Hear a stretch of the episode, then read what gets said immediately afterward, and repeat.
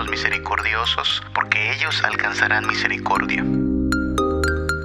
Si alguna vez piensas que estás dando demasiada misericordia, si alguna vez piensas que te cuesta mucho ser bondadoso con las personas, solo recuerda que hubo alguien a quien le costó mucho ser misericordioso contigo. Le costó la vida misma y era el Hijo de Dios y estuvo dispuesto a ser clavado en la cruz y maldito en tu lugar para que tú pudieras tener acceso a su gloria y perdón por los pecados, eran muchos cosas que queráis que los hombres hagan con vosotros, así también haced vosotros con ellos. Si alguna vez te sientes humillado, maltratado, si alguna vez piensas que te mereces un trato mejor de las personas, solo recuerda que alguien recibió el peor de los tratos en tu lugar. Amarás a tu prójimo y aborrecerás a tu enemigo. Pero yo os digo, amad a vuestros enemigos, bendecid a los que os maldicen, haced bien a los que os aborrecen y orad por los que os ultrajan y os persiguen. Si Cristo no es tu Señor, si Dios no ha creado un nuevo corazón en ti, entonces está bien, pórtate como el resto del mundo. No se te puede pedir lo que no puedes dar. Pero si el Hijo de Dios te ha otorgado su gran perdón, su gran amor, su infinita misericordia, entonces este Rey y Salvador demanda que sus súbditos igualmente compartan la misericordia que han recibido de parte de su Señor. Es el Señor, lento para la ira y grande en misericordia si una deuda tan grande nos ha sido perdonada, si pecados tan horrendos y perversos han sido clavados en la cruz de Cristo, quien por misericordia se entregó en nuestro lugar, entonces extender misericordia hacia las demás personas no debería ser tan difícil. Bienaventurados los misericordiosos, porque ellos alcanzarán misericordia. Oh hombre, Él te ha declarado lo que es bueno. ¿Y qué pide el Señor de ti? solamente hacer justicia, amar misericordia y humillarte ante tu Dios. Bienaventurados los misericordiosos, porque ellos alcanzarán misericordia. Que el Señor te bendiga. Estamos estudiando el Sermón del Monte, pasaje que se encuentra en Mateo capítulo 5 al 7. Particularmente nos estamos concentrando en la sección conocida como las bienaventuranzas. Ya estamos casi a la mitad de estas declaraciones de Jesús, luego de que ha dicho que son bienaventurados los pobres en espíritu, que son bienaventurados los que lloran, que son bienaventurados los mansos y que también son bienaventurados los que tienen hambre y sed de justicia. Ahora en Mateo capítulo 5 versículo 7 Jesús dice, Bienaventurados los misericordiosos, porque ellos alcanzarán misericordia. Una frase bastante sencilla que parece que no debería tener complicación para que la entendamos. Si tú eres misericordioso, alcanzarás misericordia. A lo mejor no hay que ir ni al diccionario para entender estas palabras. Cristo espera que sus discípulos actúen misericordiosamente y les promete que van a recibir misericordia también. Es bastante sencillo. Hay veces que las palabras más sencillas de Jesús son las que presentan el mayor desafío para los cristianos. Y creo que este pasaje entra en esa clase de enseñanzas de Jesús, que son tan sencillas que hasta un niño puede entender lo que Jesús quiere decir, pero que son desafiantes para nuestra forma de vivir, nuestra forma de conducirnos y la manera en que actuamos. Bienaventurados los, bienaventurados los misericordiosos, porque ellos alcanzarán misericordia. Pues para comenzar nuestro estudio, empecemos por decir que la misericordia es propia de Dios. La fuente de la misericordia es Dios mismo. Una y otra vez la Biblia se refiere a nuestro Dios como un Dios misericordioso. Salmo 145 del 8 al 9 dice que nuestro Señor es clemente y misericordioso. Es bueno Jehová para con todos y sus misericordias sobre todas sus obras. Y una y otra vez vemos en la Biblia esta declaración, para siempre es su misericordia, Dios es misericordioso.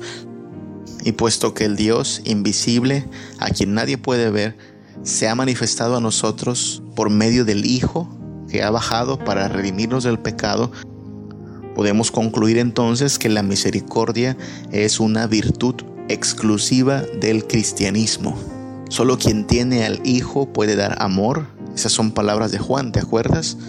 El que no ama no ha conocido a Dios porque Dios es amor.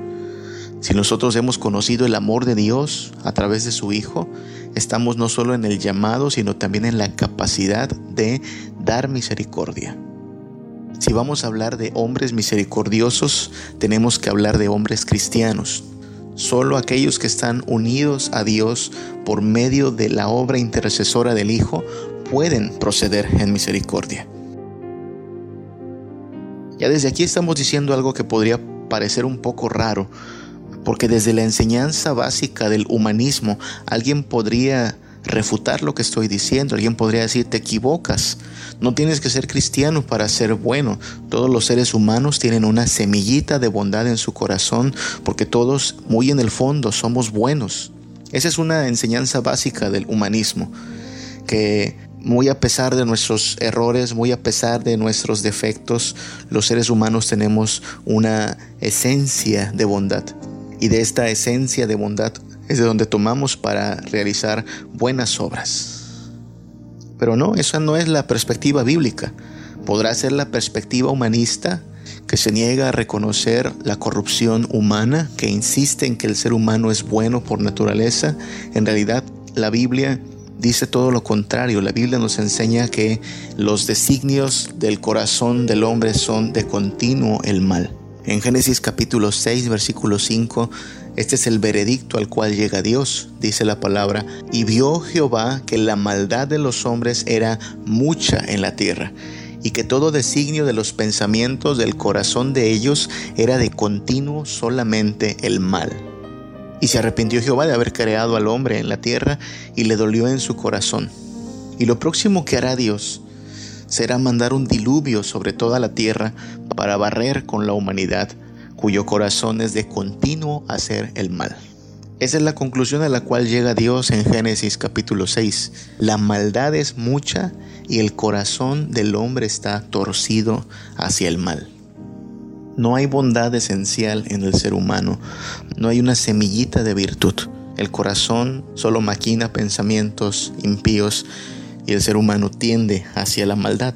El diluvio que Dios envió fue el castigo justo por la maldad del ser humano y no no pudo resolver el problema del mal. No hemos tenido más diluvios no porque no lo merezcamos, sino porque precisamente Dios en su misericordia prometió que no volvería a destruir a la humanidad por medio de un diluvio. Pero si cada vez que la maldad del hombre llegara a los niveles más perversos de impiedad, Dios decidiera mandar un diluvio, pues tendríamos un diluvio en cada generación. No nos ha caído uno más porque Dios es misericordioso. Entonces lo que estamos diciendo es, solo aquel que tiene una relación con este Dios misericordioso puede mostrarse misericordioso. Y ya que la única relación de paz y amor que podemos tener con Dios es a través de Jesucristo, su Hijo, entonces solamente aquellos que se han rendido a Cristo pueden ser misericordiosos. La misericordia es una virtud cristiana. Aún así, alguien podría insistir argumentando que hay personas que sin ser cristianas obran bien. Alguien podría contarnos de su vecina que aunque no es cristiana le ha hecho favores de una persona que aunque es incluso atea, ha mostrado destellos de buenas obras? ¿Cómo explicamos eso? ¿Cómo explicamos la bondad que aparentemente hay en las personas aun si no son cristianas? Bueno, podemos explicarlo así. El ser humano es corrupto desde su corazón y a partir de ahí todas las obras que hacemos están manchadas, dañadas, torcidas por esa misma corrupción. Es tan lamentable porque lo que esto implica es que aún en nuestros mejores momentos, con nuestras mejores intenciones y nuestras mejores obras, estamos procediendo con deseos no del todo puros, con intenciones no del todo buenas. Y de hecho lo que está pasando cuando una persona sin Cristo está realizando una buena obra, que así es como la vemos, es que en realidad Dios está restringiendo la maldad. Dios está restringiendo la corrupción, las malas intenciones de esa persona para que de alguna manera no proceda en su maldad. Piensa en la situación de necesidad en que muchas familias han caído a raíz de la pandemia del coronavirus. En muchas familias se han quedado sin trabajo y la comida ha escaseado. Y de pronto un hombre dedicado al narcotráfico y a la extorsión, a la violencia y al secuestro, decide repartir despensas. ¿No? El Chapo Guzmán decide repartir despensas a la comunidad porque es una persona misericordiosa, el Chapo Guzmán, porque es una persona con amor por el prójimo. No, no es que el Chapo Guzmán de pronto se volvió una buena persona y ahora ama a su prójimo y ahora es misericordioso y clemente y dadivoso y generoso. No, habrá alguna intención por allí que no es del todo pura, habrá motivaciones que no son sinceras, a lo mejor solo es producto de una conciencia que no le deja en paz, o quién sabe.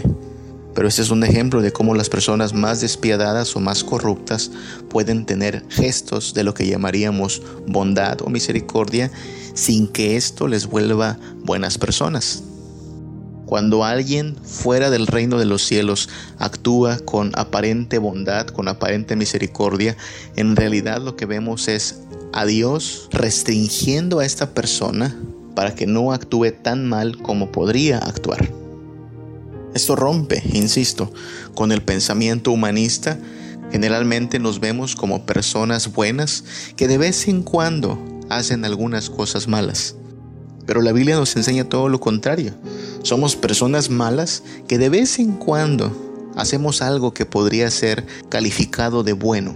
Somos personas corruptas, que de vez en cuando damos destellos de cierta bondad, pero aún estos buenos momentos y estas buenas acciones ya están manchados por la corrupción que hay en nuestro corazón.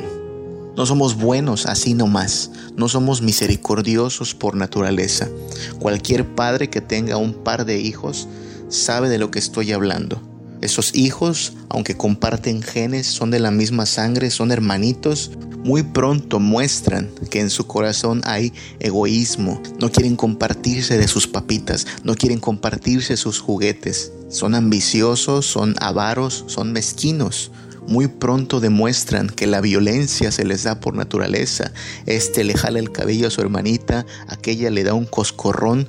Muy pronto manifiestan que son dados a la manipulación, a poner cara de niños buenos para salirse con la suya, a hacer algo a cambio de que su capricho les sea concedido, muy pronto manifiestan que son dados a la burla, a reírse del mal del vecino, a gozarse cuando al hermanito le tocó un chancletazo, pero ellos salieron librados. Todos los papás sabemos de eso. Gran parte del ser padres consiste en restringir la maldad de nuestros hijos, decirle a nuestro hijo, no hagas eso, no actúes así, no te burles de tu hermano, no le pegues a tu hermanita. No, no somos criaturas buenas que de vez en cuando hacemos cosas malas, somos criaturas perversas que de vez en cuando parece que somos buenos. La ley de Dios, los mandamientos del Señor tienen de hecho principalmente un uso restrictivo. Si tú recuerdas los diez mandamientos, todos ellos comienzan con un no. No hagas esto, no hagas esto, no hagas esto, no hagas esto. ¿Qué vemos aquí? Vemos a un papá diciéndole a sus hijos, no se comporten como lo están haciendo. El que Dios tenga que comenzar todos los mandamientos con un no implica que Él está principalmente restringiendo la maldad en la cual está acostumbrado su pueblo a vivir. Entonces, bienaventurados los misericordiosos, porque ellos alcanzarán misericordia. Parece una enseñanza sencilla, pero lo que dificulta su aplicación es que solo a través de Cristo, en una relación creciente con el Padre, podemos tener tal corazón que podemos proceder no en la maldad, no en la impiedad, no en la perversidad, sino en misericordia para el trato con nuestro prójimo. Cuando hablamos de misericordia, hablamos de una virtud que se nos es dada en Cristo. Para ser misericordioso tendrás que rendirte a Cristo. Él es la fuente de toda misericordia. Eso si hablamos de la fuente de la misericordia. Dios es el origen de toda ella. Dios es misericordioso y para siempre es su misericordia. Hay todavía más que decir si tratamos de entender ahora la dinámica de la misericordia. Cuando me refiero a la dinámica, estamos hablando de cómo opera la misericordia. Y aquí debemos decir que la misericordia opera activamente. La misericordia es algo activo, es algo que hacemos, no algo que sentimos. La misericordia está presente en nuestras acciones. Las palabras que pronunciamos, las acciones que realizamos, o son misericordiosas o son malévolas. Pero siempre es algo activo. Es en Mateo capítulo 7, versículo 12, donde Jesús expone una de sus lecciones más conocidas. Es llamada la regla de oro. Él dice, así que todas las cosas que queráis que los hombres hagan con vosotros, así también haced vosotros con ellos, porque esto es la ley y los profetas. Es decir, porque así cumplen la voluntad de Dios que fue expresada por la ley y los profetas. Alguien ha dicho, ese Jesús se copió las enseñanzas de Confucio siglos antes. Pues no, si tú estudias las enseñanzas de Confucio, te darás cuenta que Confucio dijo algo semejante, pero no igual. Las palabras de Jesús son, en resumen, haz con los demás lo que quieras que te hagan. Mientras que las palabras de Confucio son, no hagas a los demás lo que no quieres que te hagan. Te digo que se parece, pero no es igual, porque en los términos de Confucio, este filósofo oriental, tú te puedes quedar cruzado de brazos y no pasa nada. No le haces daño a nadie. Tú eres buena persona con solo quedarte cruzado de brazos. No hago nada, no me meto con nadie, no le hago daño a ninguna persona. Oye, qué buena gente soy. Y claro, no estás haciendo nada, pero hasta una piedra inmóvil puede hacer lo mismo, entonces, nada. Los términos de Jesús no son pasivos, sino activos. Él dice, mira, como quieres que los demás te traten, así trátalos haz. La enseñanza de Jesús nos mueve hacia la acción. La dinámica de la misericordia es activa. La misericordia se ve manifestada en las obras que hacemos. Viene a mi mente aquello que canta un guatemalteco llamado Arjona, que dice que Jesús es verbo y no sustantivo. Tiene mucho sentido, no gramaticalmente, pero sí teológicamente. Lo que significa es que tu cristianismo se ve manifestado en tus acciones, más que en tus palabras. Las palabras son buenas. Necesitamos una definición clara del cristianismo, pero el cristianismo no es principalmente una definición. El cristianismo es un estilo de vida. Es el estilo de vida del reino de los cielos. Y si tú y yo queremos ser habitantes del reino de los cielos, tenemos, entre otras cosas, que actuar con misericordia. Son bienaventurados los misericordiosos, porque ellos recibirán misericordia. No me puedo quedar cruzado de brazos, no puedo aislarme del mundo y entonces pretender que así cumpliré con la misericordia que Dios demanda de sus hijos. Ser misericordioso implica hacer, trabajar, decir, compartir todo lo que sea posible con tal de compartir con mi prójimo la gracia que ya he recibido en abundancia de parte de Dios. Así opera la misericordia. La misericordia es algo activo. La Biblia está llena de historias de hijos de Dios que obraron misericordiosamente.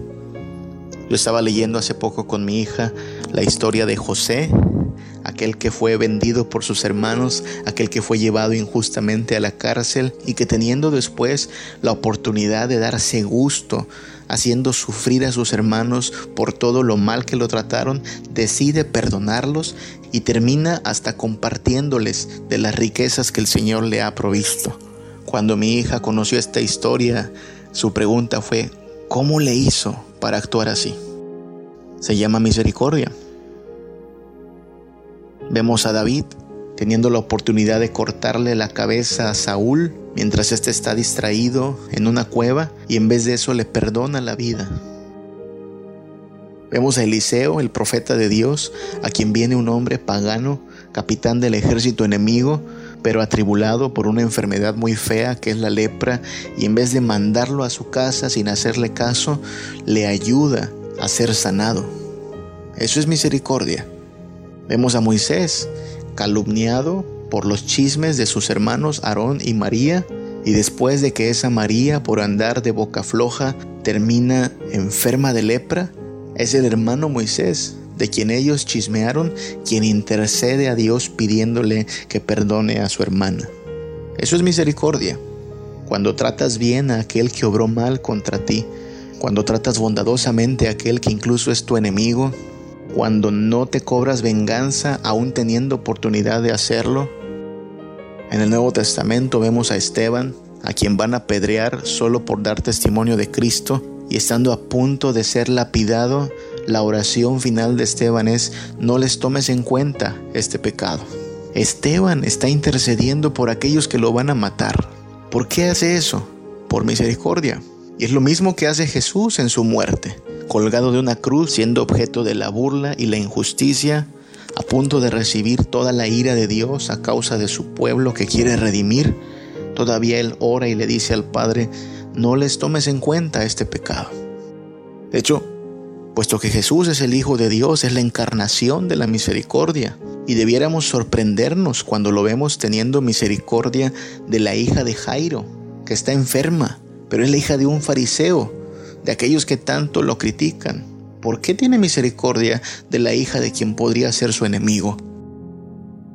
Y deberíamos sorprendernos también cuando le da de comer a la gente. Esa gente no lo va a defender de la injusticia, esa gente no va a creer en su nombre, esa gente lo va a dejar abandonado para cuando llegue el día de la crucifixión. ¿Por qué les da de comer aquella tarde? Es el Hijo de Dios, misericordioso y clemente, bondadoso y compasivo.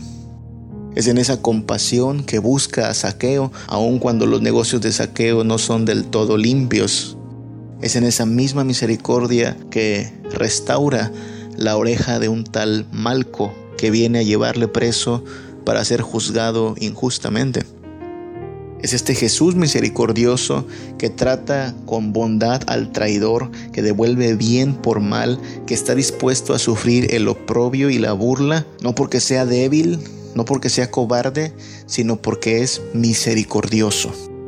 Solo Dios es misericordioso y solo en Cristo Jesús podrá ser posible que los seres humanos procedamos con misericordia.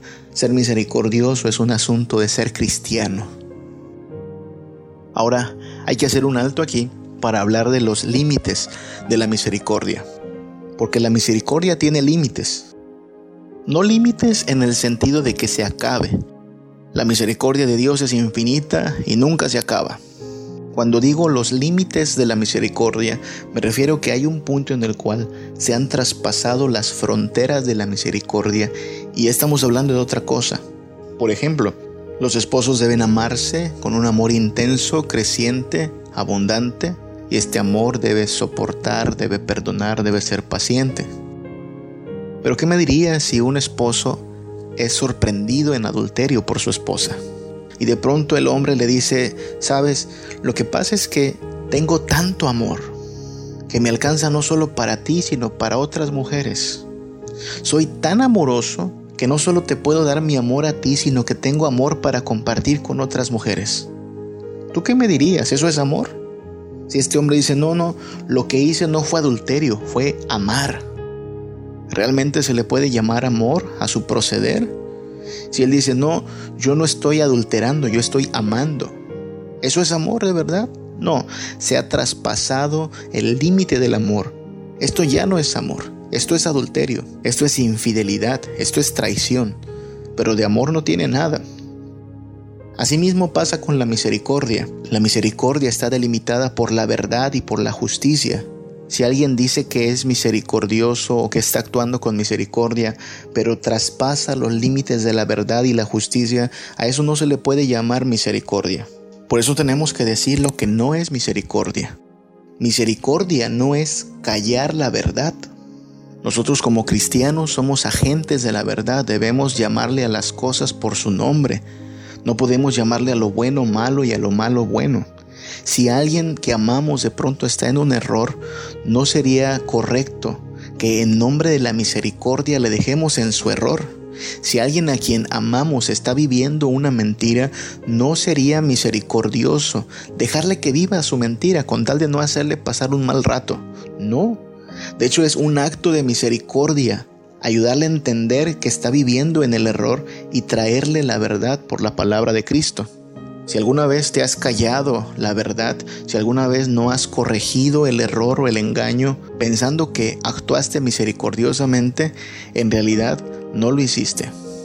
La misericordia no calla la verdad. Tenemos que decir la verdad aun si eso temporalmente hace sentir mal a la gente. No lo vamos a hacer, por supuesto, peleando, no lo vamos a hacer tampoco con una actitud de arrogancia, sino con misericordia, porque nos preocupa que la gente viva mentiras, porque nos preocupa que la gente crea falsedades y entonces llevarle la verdad a las personas, hablar la verdad en amor, confrontar con la verdad, se vuelve un acto de misericordia. Misericordia no es evadir la justicia. A todos nos molesta la corrupción, a todos nos molesta que el culpable no reciba su castigo mientras nosotros no seamos los culpables, mientras nosotros no seamos los que merecen ser castigados. Y hay veces que tenemos un concepto equivocado de misericordia, pensando que precisamente tener misericordia es no aplicar la justicia, y en este caso el castigo merecido. ¿Cuántos padres no hemos caído, por ejemplo, en el error de no castigar a nuestros hijos pensando que eso nos hace padres misericordiosos, ¿no? El hijo se merece un par de nalgadas o quedarse castigado, pero decimos, voy a ser misericordioso, no lo voy a castigar. ¿Sabes que la Biblia dice que quien retiene el castigo no ama a su hijo? Retener el castigo no es señal de misericordia en sí. A la larga estamos haciendo más mal que bien. Tú no esperas que un juez te salga con que por ser misericordioso va a dejar en libertad al que violó a tu hija o va a permitir que se vaya a su casa el que mató a tu abuelita. No, tú esperas que el juez ejerza justicia. Tú esperas que el culpable reciba un castigo. Lo contrario se llama impunidad. Cuando el culpable anda como si nada, cuando el que merece un castigo no recibe las consecuencias de su maldad, eso es impunidad. Y la misericordia no tiene nada que ver con impunidad. Precisamente por eso vino Cristo a la tierra, porque para que Dios tuviera misericordia de nosotros a causa de nuestro pecado, tenía que haber un sustituto que recibiera toda la ira y el infierno que merecemos. Dios no se hizo de la vista gorda, Dios castigó el pecado nuestro en su Hijo, no se violentó la ley, se cumplió la justicia en Cristo, para que nosotros recibamos misericordia. Pero como ves, misericordia no tiene que ver con evadir la justicia. La misericordia no sonsaca el pecado. No podemos aplaudir lo que aborrece Dios, no debemos ser cómplices de la mentira. Si en algún momento estamos comprometiendo la verdad o la justicia, no estamos actuando con misericordia. Con todo, estamos llamados a ser misericordiosos. Y aquí en Mateo capítulo 5, en el mismo Sermón del Monte, los versículos del 43 al 47 nos muestran más de lo que Jesús está hablando al referirse a la misericordia. Dice el Señor, oísteis que fue dicho, amarás a tu prójimo y aborrecerás a tu enemigo. Pero yo os digo, amad a vuestros enemigos, bendecid a los que os maldicen, haced bien a los que os aborrecen y orad por los que os ultrajan y os persiguen para que seáis hijos de vuestro Padre que está en los cielos, que hace salir su sol sobre malos y buenos, y que hace llover sobre justos e injustos. Porque si amáis a los que os aman, ¿qué recompensa tenéis? ¿No hacen también lo mismo los publicanos? Y si saludáis a vuestros hermanos solamente, ¿qué hacéis de más? ¿No hacen también así los gentiles? Aquí Jesús está ampliando su enseñanza acerca de la misericordia. Por estas palabras podemos tener una idea más clara de lo que quiere decir Jesús cuando nos llama a ser misericordiosos. No devuelvas mal por mal. Trata bien a la gente, incluso si es enemigo tuyo. Ora por ellos. Sé benévolo, aun si no se lo merecen. De eso está hablando Jesús. Así es el pueblo del Señor. Así desea que sean sus súbditos, misericordiosos. Los misericordiosos no conceden derechos, sino bendiciones. Cuando hablamos de gente misericordiosa, que es lo que estamos llamados a hacer nosotros en Cristo, hablamos de gente que no concede derechos, sino bendiciones. En este mundo de competencias, la idea es que te tienes que ganar las cosas. Y muchas veces condicionamos la bondad bajo esta misma idea. No te lo mereces, o sí te lo mereces. Te lo ganaste, entonces te lo doy. No hiciste méritos, entonces no cuentes conmigo. Pero aquí Jesús no está hablando de derechos, sino de bendiciones. Es tal la misericordia de nuestro Dios que hace salir su sol sobre malos y buenos, que hace llover sobre justos e injustos. Teniendo como modelo la misericordia de Dios, podemos nosotros proceder con misericordia. No, no se lo merece, pero no necesita merecerlo para recibir misericordia de aquellos que ya han recibido misericordia a lo grande, por lo que Cristo ha hecho a nuestro favor. De aquí que debe cambiar la forma en que tratamos a las personas con base en su mérito. A veces hace eso la esposa y trata bien al marido solo cuando él hizo méritos y se ganó un buen trato. A veces hacemos eso con nuestros hijos y los tratamos bien y amablemente solo cuando cumplieron con los requisitos que nosotros le pusimos. O solo cuando extraemos un beneficio de ellos, entonces los tratamos bien. No, la misericordia no tiene que ver con derechos. La misericordia es una bendición que se nos otorga aún sin merecerlo. Y si hemos recibido misericordia de Dios, estamos llamados a extender esta misericordia a los demás. Jonás el profeta tuvo un problema con esto, porque al ver la misericordia que Dios decidió tener para con Nínive, su reacción fue de amargura. Prácticamente le dijo a Dios, no se lo merecen. Y efectivamente, Nínive no merecía la misericordia de Dios, pero ¿quién sí la merece? ¿Acaso tú merecías que Dios fuera tan bueno contigo? ¿Acaso tú mereciste ser lavado en la sangre de Cristo? ¿Acaso tú mereciste que el Hijo de Dios fuera tu sustituto bajo la ira de Dios? ¿Acaso tú mereces el cielo? No, recibiste misericordia. Y de hecho es por la misericordia de Dios que no hemos sido consumidos. Y lo que ahora el Rey de Reyes demanda es que tú y yo, como súbditos de su reino, extendamos misericordia a los demás, aun si no se lo merecen. Los misericordiosos no operan con altivez, sino en solidaridad. Era propio de los fariseos mirar por encima del hombro a las demás personas, pensando que son superiores, pensando que nadie les llega ni a los talones. Pero los que han alcanzado misericordia de Dios en Cristo Jesús no operan desde la altivez, sino en la solidaridad. Operan en compasión para con el prójimo.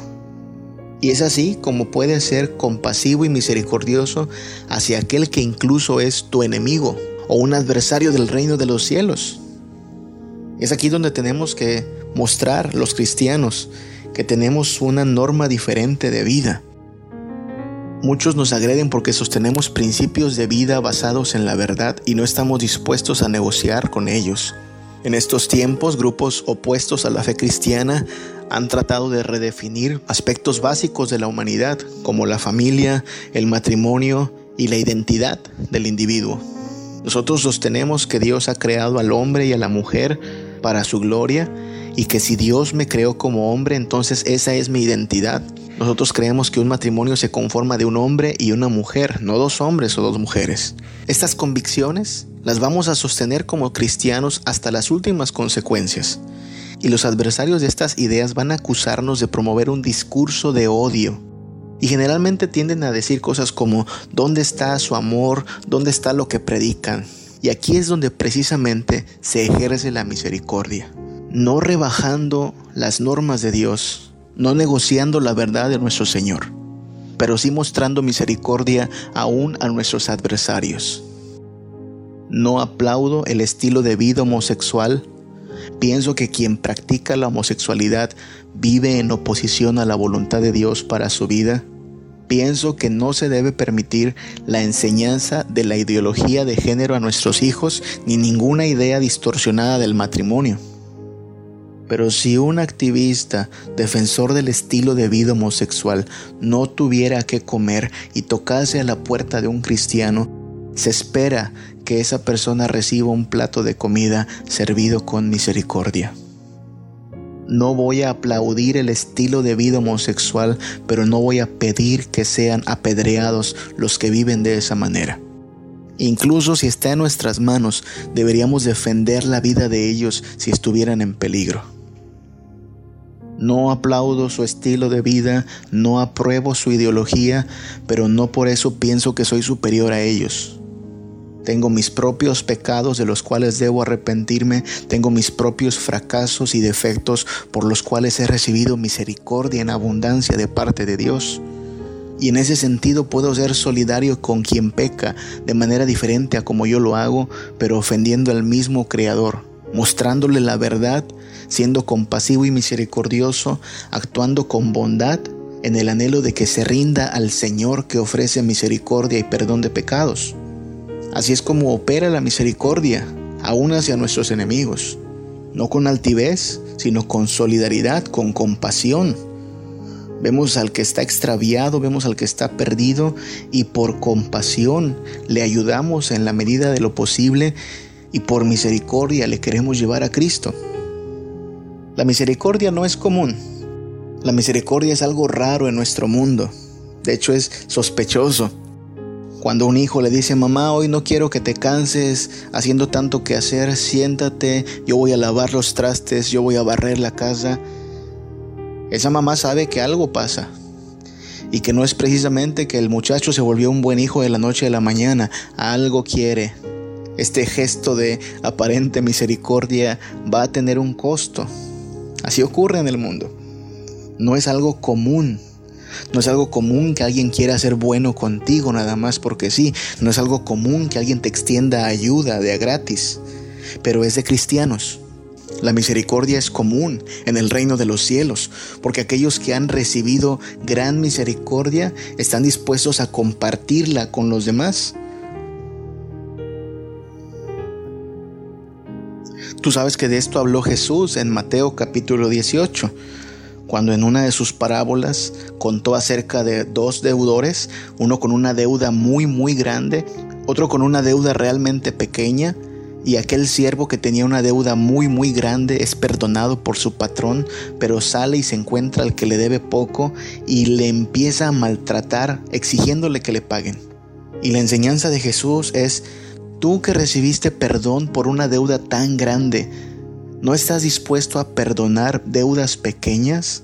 ¿Qué parte del perdón no entendiste? ¿Qué parte de la misericordia no te queda clara? es que cuando hemos recibido de parte de Dios tanta misericordia, tanta bondad, cuando somos conscientes de que mereciendo el infierno y la ira recibimos la gloria y el perdón de pecados, perdonar deudas pequeñas no debería ser tan problemático. No necesito ser cristiano para amar al que me ama y aborrecer al que me aborrece. No necesito ser cristiano para devolver bien por bien. Eso cualquiera lo hace. Los hijos de Dios están llamados a proceder con bondad incluso hacia aquel que les ha tratado con maldad. Los hijos del Señor están llamados a compartir la misericordia que les ha sido dada, a ser compasivos y benévolos con aquellos, con aquellos que se encuentran en necesidad, en perdición, en angustia y desesperación, aun si no se lo merecen. Si alguna vez te sientes humillado, maltratado, si alguna vez piensas que te mereces un trato mejor de las personas, solo recuerda que alguien recibió el peor de los tratos en tu lugar. Si alguna vez piensas que estás dando demasiada misericordia, si alguna vez piensas que te cuesta mucho ser bondadoso con las personas, solo recuerda que hubo alguien a quien le costó mucho ser misericordioso contigo.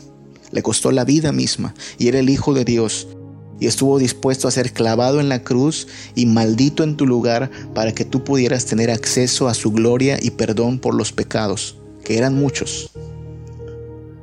Si una deuda tan grande nos ha sido perdonada, si pecados tan horrendos y perversos han sido clavados en la cruz de Cristo, quien por misericordia se entregó en nuestro lugar, entonces extender misericordia hacia las demás personas no debería ser tan difícil. Si Cristo no es tu Señor, si Dios no ha creado un nuevo corazón en ti, entonces está bien, pórtate como el resto del mundo. No se te puede pedir lo que no puedes dar. Pero si el Hijo de Dios te ha otorgado su gran perdón, su gran amor, su infinita misericordia, entonces este Rey y Salvador demanda que sus súbditos igualmente compartan la misericordia que han recibido de parte de su Señor. Así es como se vive en el reino de los cielos, y así es como actúan los súbditos de este rey. La gran misericordia de Dios que te ha sido otorgada en Cristo te capacita para ser misericordioso con los demás. Bienaventurados los misericordiosos, porque ellos alcanzarán misericordia. Es la orden de tu Rey, es el deseo de tu Salvador. Que el Señor te bendiga, que el Señor nos guarde. Gracias sublimes,